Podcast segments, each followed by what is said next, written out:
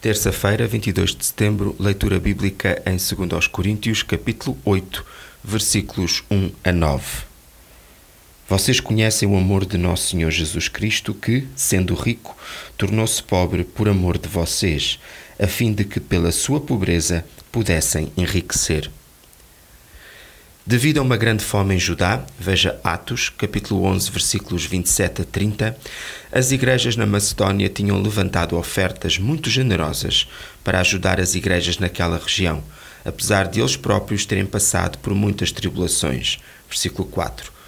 Paulo usa, usa essa generosidade Paulo usa essa generosidade como um exemplo, porque a igreja em Corinto tinha começado bem com as ofertas, mas depois parou.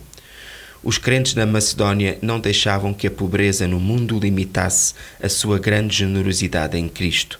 Procuremos pôr em prática o que aprendemos desse exemplo. O profissional Pão do Céu é apresentado pela União Bíblica de Portugal.